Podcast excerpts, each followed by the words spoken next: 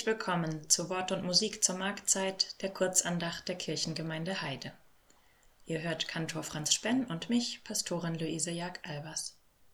Heute ist Maifeiertag, der Tag der Arbeit. Morgen ist der Sonntag Kantate. Wir stellen euch einen Film vor, der beides zusammenbringt, Arbeitskämpfe und Freude an der Musik. Zunächst lasst uns beten. Herr, meine Zeit steht in deinen Händen. Hilf mir durch deine Güte. Gott gedenke mein nach deiner Gnade. Herr, erhöre mich mit deiner treuen Hilfe. Amen. Brast Off, um den deutschen Titel mit Pauken und Trompeten ergänzt. So heißt einer meiner Lieblingsfilme von 1996 aus England. Brast Off, der Titel ist ein Wortspiel. The Brass sind die Blechbläser, aber Brass wird auch für Geld verwendet. Und The Top Brass sind die hohen Tiere. Brassed Off heißt in etwa die Schnauze voll haben. Damit ist die Geschichte des Films eigentlich schon erzählt. Im Zuge der Politik von Margaret Thatcher wollen die hohen Tiere aus der Wirtschaft die traditionsreiche Zeche eines nordenglischen Städtchens schließen. Bei den Minenarbeitern ist während der schon lange andauernden Arbeitskämpfe jeder Penny knapp und ihre Existenz nun endgültig gefährdet. Für etliche von ihnen gehört ein besonderer Termin zu ihrem Alltag, die Probe der Bergmannskapelle, die vom alternden Dirigenten Danny mit Pathos und Strenge geleitet wird. Demoralisiert wollen sich einige zurückziehen. Eine Bergmannskapelle ohne Bergwerk, das ist doch nichts. Aber Danny hält dagegen. Sie bestünden seit 1881, hätten zwei Kriege, eine Depression, sieben Streiks überstanden. Es gelingt ihm, den musikalischen Ehrgeiz zu wecken, ein einziges Mal mit ihrem Orchester den nationalen Wettbewerb der Blaskapellen gewinnen, so dass sein erwachsener Sohn Philgar mit seinem letzten Geld eine Anzahlung für ein neues Instrument macht. Unterdessen erscheint Gloria mit ihrem Flügelhorn bei der Probe, in der kleinen Stadt aufgewachsen und mittlerweile erfolgreich nach London verzogen, hat sie das Instrument von ihrem verstorbenen Vater geerbt, der früher mit Danny befreundet war – Nachdem sie die Truppe mit einer Kostprobe von ihren musikalischen Fähigkeiten überzeugt hat, wird sie aufgenommen und belebt die Stimmung ganz erheblich. Doch dass Gloria nicht etwa zufällig zurückgekehrt ist, sondern weil sie ein Rentabilitätsgutachten über die örtliche Zeche erstellen soll, das vermeintlich entscheidend für deren weiteres Schicksal werden könnte, das bleibt ihren Kapellenkollegen nicht lange verborgen. Damit sinkt ihre Beliebtheit schlagartig, und selbst Andy, der in sie verliebt ist, distanziert sich von ihr. Dirigent Danny, wegen seiner Staublunge schon lange angeschlagen, hat einen Zusammenbruch.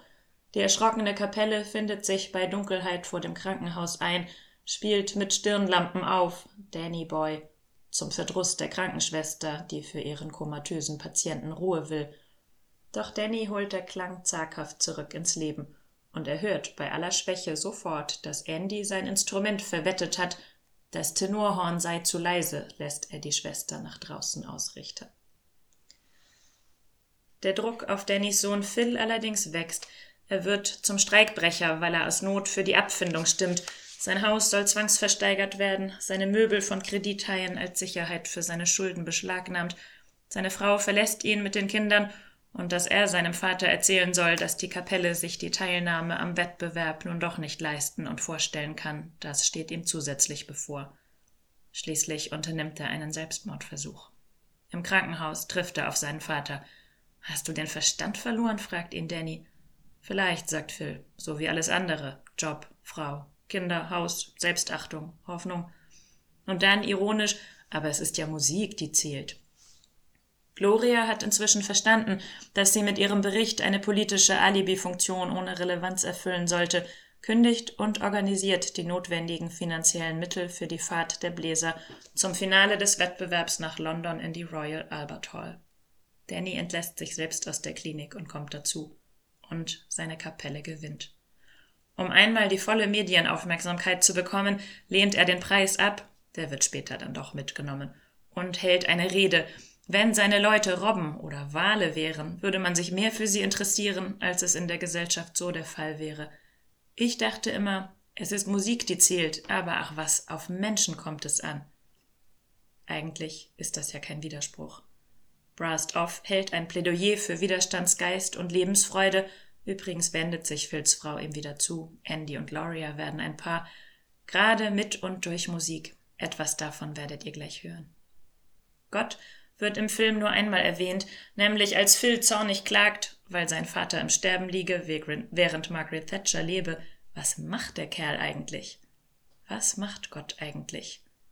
Antworten wir Phil mit der Tageslosung für heute aus Psalm 9. Der Herr wird den Armen nicht für immer vergessen, die Hoffnung der Elenden wird nicht verloren sein ewiglich.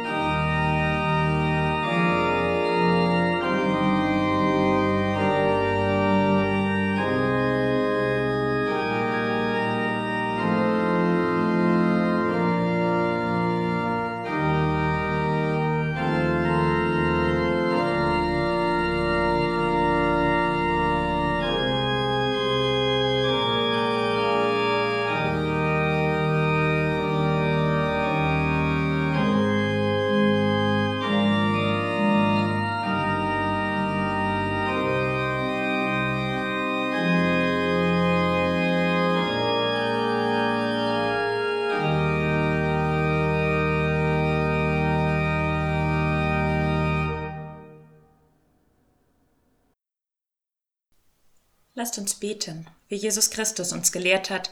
Ich lade ein, mitzubeten.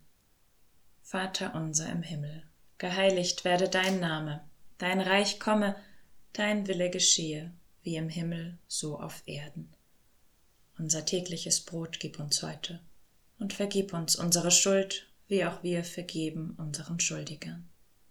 Und führe uns nicht in Versuchung, sondern erlöse uns von dem Bösen, denn dein ist das Reich und die Kraft und die Herrlichkeit in Ewigkeit. Amen. Gott lege Musik in dein Herz und Klarheit in deinen Verstand. Gott stelle Freunde an deine Seite und gute Aussicht in deinen Blick. Gott segne dich. Amen.